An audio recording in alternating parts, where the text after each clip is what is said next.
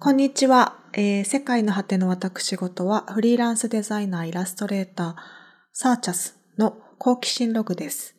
えー毎週木曜日にその時の関心事などを喋って配信しています。えーと、今回は、えー、ポッドキャスト30回目です。キリがいい。えーと、今日は、えーと、私がですね、先週の配信の後、週末を挟んで、えっ、と、金曜日から月曜日まで、えー上京しておりました。うんと、2年間上京していなかったので、コロナウイルスのせいで。えっ、と、2ヶ月続けて、え4月と5月、上京することになりました。え急にですね。え今回の状況では、劇団新幹線の新州ブライ街という公演を見てきました。えーっと、これはですね、5月28日まで池袋のブリリアホールにて東京公演を開催しているみたいです。えーっと、私ですね、東京に以前住んでたんですけど、えー就職して最初に住んだ町は東京だったんですけど、まあ、その頃ですね、あんまり時間もなかったし、お金もなかったし、なんか余裕が全然ない日々を過ごしておりまして、えお金ないので、えーっと、そういうエンタメとかにもお金はあまり使えなくって、えー散歩をしたりとか、あと自炊を楽しんだりとか、えー絵を描いたり、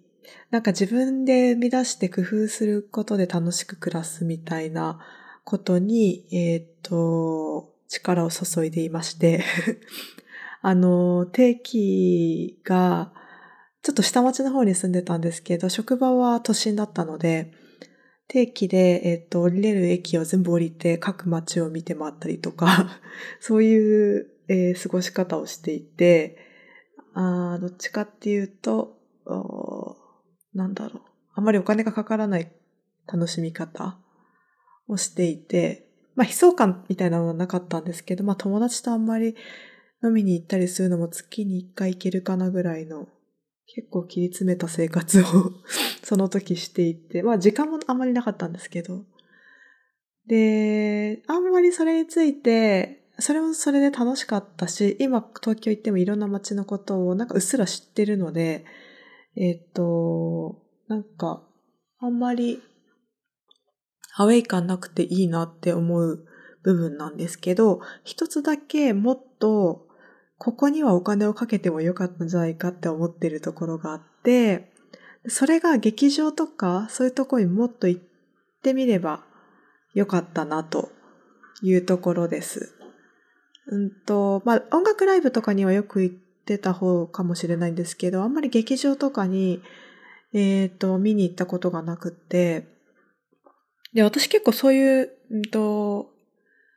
舞台芸術みたいなものが、あの、好きなんです。で、子供の頃から実は日本舞踊を習っていて、そういう伝統芸能とか見るのも好きで、うんと、割と、あの、踊りとか、その昔、えっ、と、日本の、こう、踊りとかって、人と見に行くと、ちょっとこう、何を、何を見たらいいかわかんなくて眠くなっちゃったとか、あーそういう感想を聞いたりするんですけど、私結構こう踊りとかも単調、単調って言ったら失礼ですけど、あのー何、なんかこう、脳狂言とかが結構好きで、その、見れるんです。多分素養がもともと日本舞踊を習ってて、踊りとかこう、どこを見るのが、こう、なんか多分、そういう視点が多分育ってるみたいで、あの、見に行くの好きなんです。なんか衣装とかも好きだし。で、チケット取れれば見に行ったりしていたし、あと、なんか、あ勤めてたところで、うんと、芸能関係のチケットとか取れる知り合いがいて、なんかもらったりとかして行ったりはしてたんですけど、でも自分でチケット取っていくってなると、大体音楽のライブとかでした。で、な、なんでかっていうと多分、あの、大きい公演、演劇の大きい公演って結構チケット代が高くって、えっ、と、今思えば別に出してもよかったなと思うんだけど、当時の私のその生活水準だと、あまりこう、パッと出せるような金額じゃない場合が多いです。1万円超えてくるみたいな、フェスとかみたいなぐらいボリュームのある金額だったりするので、うん、だったので行ってなかったんだけど、今思えば多分小さい劇場とかでもう少し、あの、手軽な価格で見れるようなものをやってたんじゃないかなとか、急に思うようになって、まあそれ見てみてもよかったかなと、今も思ったりしてます。で、逆に東京から戻ってフリーランスになってから、えー、ミュージカルとかを上京した時とか、東京じゃなくても大阪とか福岡とか行く時に、あの、劇場でやってるの見たりするようになってきて、あの、そのコロナに、コロナがこんなことになる1、2年前に私突如として、えっ、ー、と、劇団新幹線っていう劇団になんかハマっていた時期があってて、あ今も好きで見に行ったんですけど、そのハマった理由が、えっと、その時にですね、豊洲にステージアラウンド劇場っていう、えー、劇場ができまして、そのこけら落としで、えー、劇団新幹線では多分ずっと公演されてきている、ファンの人たちから愛されている演目だと思うんですけど、ドクロ城の七人という演目を、えー、と、鹿児島の映画館でライブビューイングしたことでした。で、その前に山美幸さんが出てる演目を一回だけ劇シネで見たことあったんですね。それ面白かったので、えー、ライブビューイングするんだったら、もっと演劇、こうライブ感、あの、劇シネって結構編集が入っていて、まあ、映画みたいな、映画と演劇の間みたいな感じなので、そのライブビューイングだったらもっとこうライブ感あって見れるのかなと思って見に行ったんですけど、このですね、えっと、うんと、ステージアラウンド劇場っていうのが、あの、普通の演劇をやるような、こう、うん、舞台と全然違っていて、演出がすごく面白くって、えー、それに興味が湧いたのが最初です。で、ステージアラウンドっていうだけあって、客席に対して、ステージアラウンドのアラウンドってこう、まあ、周辺とかいう周囲みたいな意味だと思うんですけど、客席に対してアラウンド。で、客席がこう塊で映画館とかみたいに一方方向を向いて席がバーって並んでるんですけど、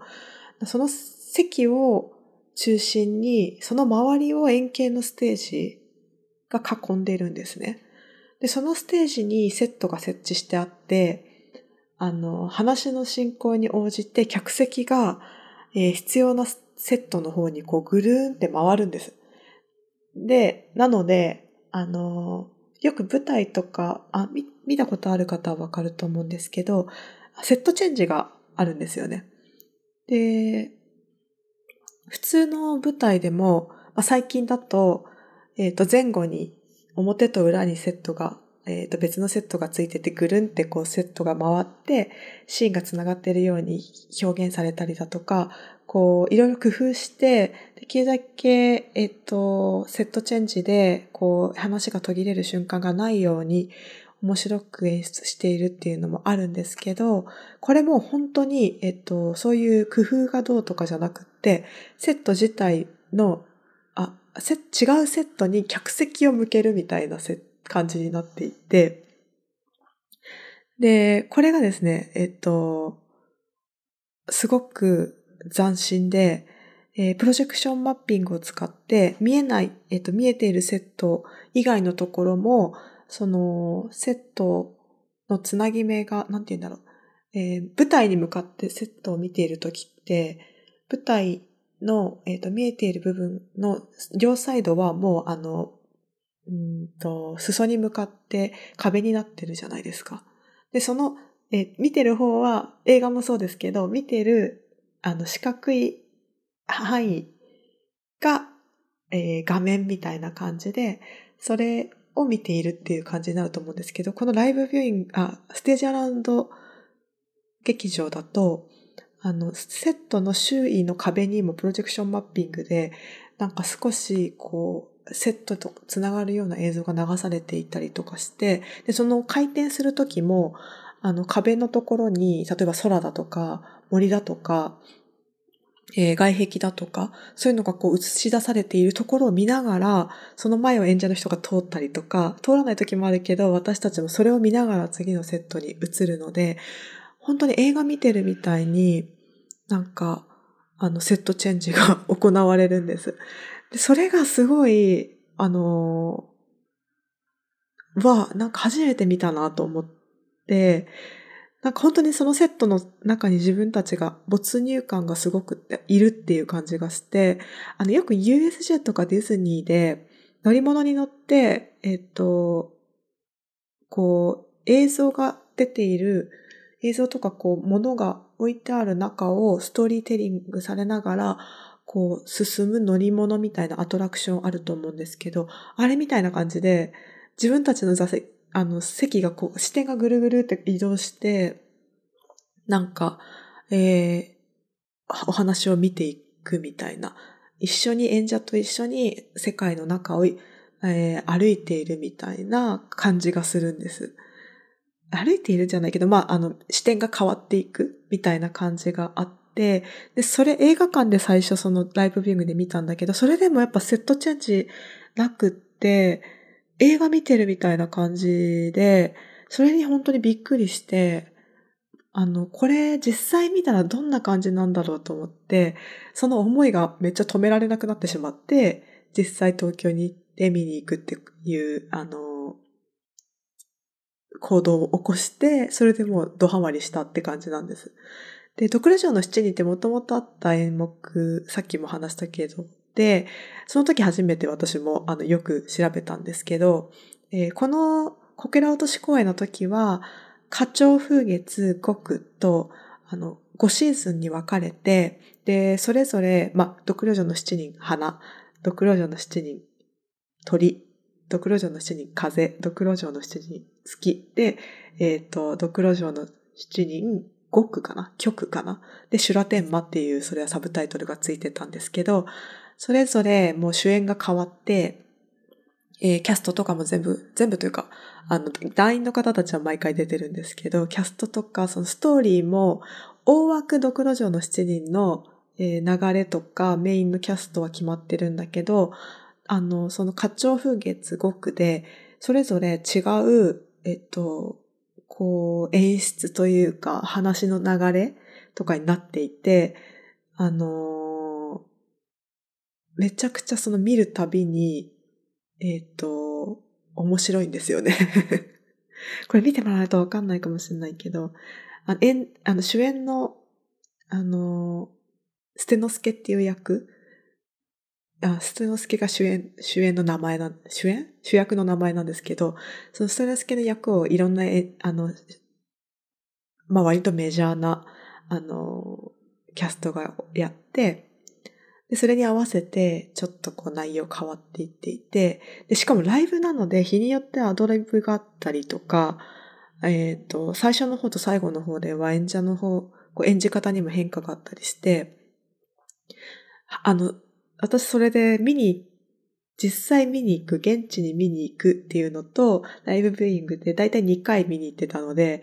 あの、そういう風に見に行くで、聞いてたんですけど、演劇って何回見に行っちゃうみたいな聞いてたんですけど、その意味がやっと分かって、あの、こう、見るたびに発見があるというか、やってる方も多分毎回違う感じ、やって、あの、できれば同じようにしたいのかもしれないけど、なんか違うんですよ。だんだんだんだん変わってきたりとかして、あの、あとそのライブ、あの、ステージアラウンドなので、あの、演者はすごい大変で、後ろで多分もう、あの、セット移動しなきゃいけないから、それのなんか仕組みとかも、だんだんその、鼻の時はめちゃくちゃバタバタしてる雰囲気だったのが、最後の方になってくるとだんだん工夫がされてきて、演出の工夫で移動がこう楽なように、楽というか、まあ、しやすいようにしてるのかなとか、なんか分かってきたりとか、なんかそういうのがあって、で、私、えっと、か、超、風と、極は現地に見に行ってたと思います。あと、メタルマクベスっていう演目が、その、ドクロ城の7人が終わった後、3シーズンあったんです。ディスク1、ディスク2、ディスク3、メタルなので、音楽バンドが、えっと、バックバンドが、えっと、舞台上にいる公演だったんですけど、これはもう工藤官九郎さんが脚本で、えっ、と、メタルって入ってるけど、シェイクスピアのマクベスを元にした舞台で、これがもうぶっ飛んでるんだけど、飛んでるし、ちょっとメタル調ですごい面白いんですけど、えー、話は本当にマクベスなんですよね。だその公演があるって分かって、えっ、ー、と、マクベス読んだんですけど、あのー、そっちは全然こう面白い要素は全くなくて、でもなんか、そこに含まれている、えー、言いたいことが、あきちんと、きちんと言ったらあれだけど、メタルマクベスから伝わってくる感じがして、この古典のそのシェイクスピアとか古い、え、演目の凄さって、これだけアレンジできる、アレンジして現代的にしても普遍的に伝わってくるものがあるってことなのかなって、なんか初めて理解しました。理解した。なんかこれ分かったような気がしました。で、えー、もうなんかその辺まで聞けば分かると思うけど、結構新幹線のこと好きになってしまって、新しい公演があれば一応見に行きたい人になってしまってたので、円形劇場公演はメタルバックベースで終わりだったんですけど、その後、えっ、ー、と、煙の軍団っていう演目が博多座でもやられていて、それを見に行ったりとか、それ、ライブビューイング見たかな？どうだったかな？えっ、ー、と、まあ、とにかく、こう、遠征して、えっ、ー、と、鑑賞する？まあ、ライブとかで遠征したりしてたけど、その演劇を遠征して鑑賞するみたいな楽しさを、楽しみを覚え始めていたところで、だったんです。でも、2020年の4月に、えっ、と、博多座で公演を予定していた偽義経、明快に歌うかなっていうチケットも取って、もう構えてたんですけど、まあ、えっ、と、コロナウイルス急速に拡大した時期で、えー、やるかやらないかっていうのは結構直前まで、えー、もやもやしてて、で、家族からも博多に行くとかちょっと大丈夫？みたいな感じで言われたりしてて、まあ結局中止になっちゃって、で、あの時今より全然感染者少なかったんですけど、まあ、今ほどコロナウイルスがどのぐらい人々に影響があるかっていうのが全く謎の状態で、で行って何かあったらっていうような状態だったので仕方なかったんですけど、本当に残念でした。で、2021年にも、まあ多分新幹線とかもその演劇って人が来てなんぼだと思うので、コロナの頃すごいいろいろ大変だったと思うんですけど、えー、2021年にあの、また公演があって、狐生命キュービカリっていう、まあ、キュービの狐ってよく、えー、っと、中国とか韓国で、えー、伝説の生き物として言われるんですけど、それのモチーフに、それがモチーフになった、それと安倍の生命がモチーフになったあ舞台があって、これも、えっと、見に行こうかなと思ったんだけど、まだちょっと、うん、行けるかどうかが、あの、チケッティングの段階で分かんなかったので断念して、でもライブビューイングには行きました。映画館でライブビューイングがあったので。で、これがですね、えっと、6月24日から激シネで、えっと、始まるみたいで、ちょっともう一回見たかったので、見に行こうかなと思っています。興味ある人はぜひ、えっと、映画館で見れるので、これ舞台見に行くと、ほんと1万円前後飛んでくんですけど、で、激シネは、えっと、2000円？プラス税かな ?2200 円かな？なので、ハードル超低いし、あの、舞台では拡大できなくて、当たり前ですけど、自分であの、ペラグラスで見たら見れるけど、あの、席によっては、あの、詳細がよく見えないとか、演出がよく見えないとか、あと画角が悪くてよく見えないとかあるんですけど、激シネなら編集されてるって超見やすいので、初めての人におすすめかと思います。なんかち、えっ、ー、と、わかりやすく言うと、スポーツ観戦みたいな感じで、現地で見ると空気感とか、こう、盛り上がりとか、あとその、うん、ライブ感みたいなの共有できて感動があるんですけど、やっぱスポーツも動きが早かったり、え、そんなに近くで見れないので、よく見えなかったとかあると思うんですけど、うんと、実際テレビで、こう、カメラマンが撮ったものの方がよく見えるじゃないですか。で、そ、それみたいな違いどっちもそれぞれいいとこあるみたいな感じですね。というわけで、話を戻すと、えー、っと、博多中止から2年ぶりについに現地鑑賞できたという、えー、今週末だったんですけど、先週末か、だったんですけど、えー、今回のその、新州ブライ街は、えっ、と、宮野守さんと福士蒼太さんがバディでダブル主演だったんです。で、宮野守さんファンの友人が行って東京に、なんかチケット取ってくれたので行くことになったんですけど、えっ、と、その、宮野守さんと福士蒼太さんって、ドクロ城の七人の花鳥風月の月が、上限の月と下限の月っていう二つの演目に分かれていて、で、この二人がそれぞれで主人公のステノスケをやっていたんです。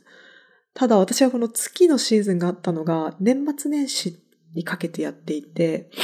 なんかすんごい忙しい時期だったんですよ。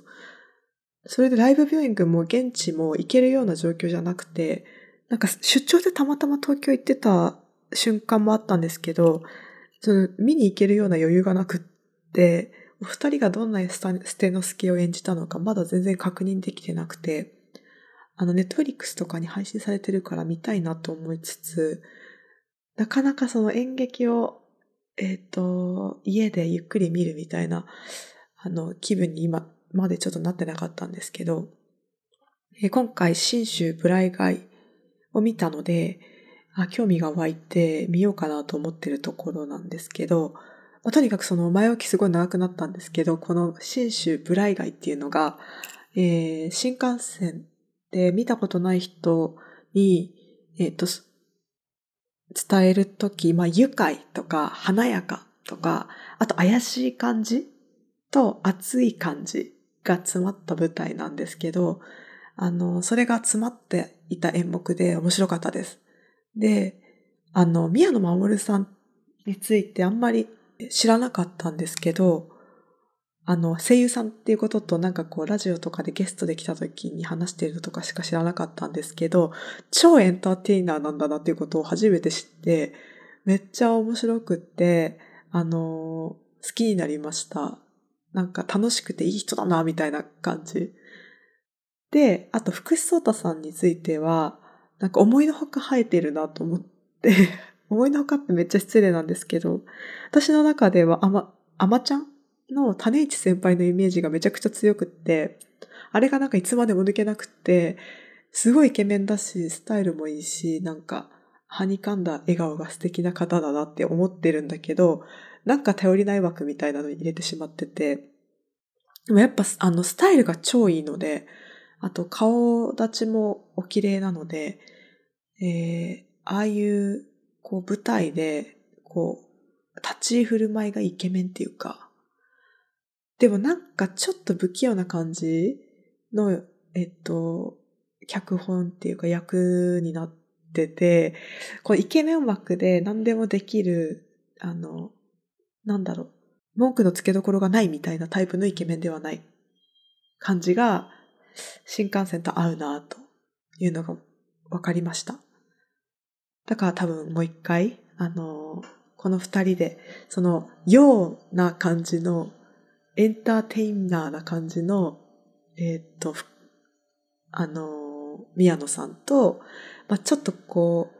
優しい、穏やかなかっこよさみたいなのの福士さんでバディにしたいみたいな気持ちなんかわかるなと思いました。で、ストーリーは幕末後のめちゃくちゃ治安が荒れてる時代の、まあ、いわゆるヤクザの構想みたいな感じで人気者になるんだと思います。あの、清水の次郎長が出てきたし。で、宮野守さん演じる宗我っていう役と、えー、福士蒼太さんが演じる流れっていう、あの、役の二人が、お互いの目的のために、一緒にブライの宿っていうところを、えー、訪れることになるところから始まります。でそのブライの宿を取り仕切る、宿でいいのかな？ブライの宿？ブライの、ブライ塾？新州ブライ塾？を、まあなんかその、そこを取り仕切る、いわゆる親分みたいな、あの、ヤクザの親分みたいな人が高島正宏さんで、でその妻が松雪康子さんなんですけど、まあ、この夫婦の怪しい激しいやたら派手。なんか、だけどちょっと魅力的みたいなのが、あの、ソーガ流れの爽やかクリーンな、あの、二人組と超対比が効いていて、そこが多分ポイントだと思うんですけど、その、怪しくて強くて激しいみたいなのと、その若くて、あの、爽やかで、うん、まあ無鉄砲なんだけど、なんかこう、クリーンな感じの、あの、その二つがこうぶつかるみたいなのが見どころだと思うんですけど、で、その最後どうなっていくかみたいな話だと思うんですけど、なんかいつものことなんですけど、笑える小ネタとか、あとそれぞれのキャラクターも個性が効いてるし、あと話の筋と関係ないところで団員の皆さんがそれぞれのキャラクターの演技をしてるんですけど、それを癖がめちゃくちゃ満載で、あ、話と関係ないって言うとあれだけど、まあ、その、聞いてるんです、すごい。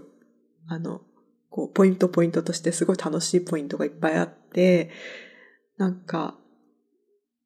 こう見、見逃せないところばっかりだったなっていうふうに思います。特になんかちょっとこう面白く、面白い、こう、ポイントが多いのが、えっと、なんだっけ、宮野さんがやっぱ歌をめちゃくちゃ歌ってくれるて、こう、ちょっとディナーショーみたいな感じになって、で、逆にその福士蒼太さんはそういうことをしないで真面目に頑張るみたいな感じなんです。それがすごい面白かったなっていうのと、なんかそのやっぱ団員の人たちの小ネタみたいなのがすごい面白くって、で、これやっぱり思ったんですけど、あの、一回見るだけだと筋をちょっと理解するので終わるみたいなところがあって、やっぱもう一回見たいなって思ったんですけど、ライブビューイングが、あの、私が見に行った前日に終わっていて、ちょっと鹿児島でもう一回見るってなると激死ねに来るのを待つしかないのかなって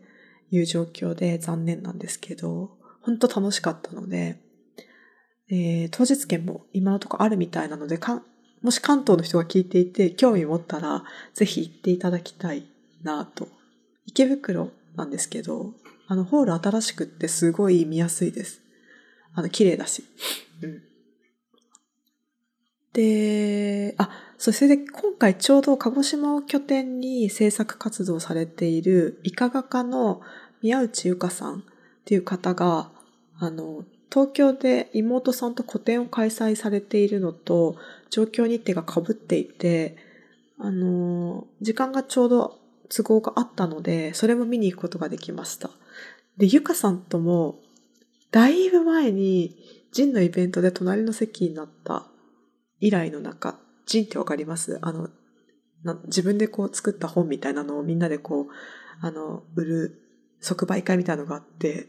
それの時に隣の席になって以来の中なんですけど、えー、これはですね、コロナ禍もあったし、ゆかさんも私もどっちかっていうと多分引きこもりがちな、あの、ライフスタイルを 過ごしているので、なかなか会う機会がなくって、ほんと久しぶりにお会いしました。で、会わない間も多分イカの絵に一層、あの、取り組み続けていたのもあったし、なんかいろいろ受賞されたり、メディアへの露出とかも増えてきていて、あの、久しぶりに会って絵も以前見た時よりめっちゃパワーアップしてるなって感じだったし、あと、ゆかさんのイカ愛も相変わらずで、あ短い時間だったんですけど、たくさん話を伺えて、あの、本当楽しい時間になりました。穏やかな方なんですけど、会って話すと私はすごい元気をもらえて不思議な関係だなと思っています。このポッドキャスト配信が19日なので、あの、聞いた頃にはまあ日がないんですけど、ギャラリー201というところで、24日まで開催しているそうです。見に行くのにちょっと予約が必要みたいなので、えー、これも東京に住んでる方、もし行けたら、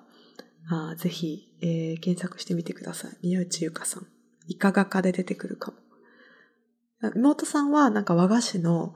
えー、アクセサリーとか着物のアクセサリーっていうのかな？ああいうの。なんて言うんだろう。小物を作られてる方で、これもすごい可愛くって、あとイカ墨とかを使った、あの、菓子とか、えー、その二つをイメージした、うんと、お菓子もなんか販売されていて、多分あそこでしか食べれないんじゃないかなと思うので、よかったら行かれてください。あと、鹿児島で6月10日から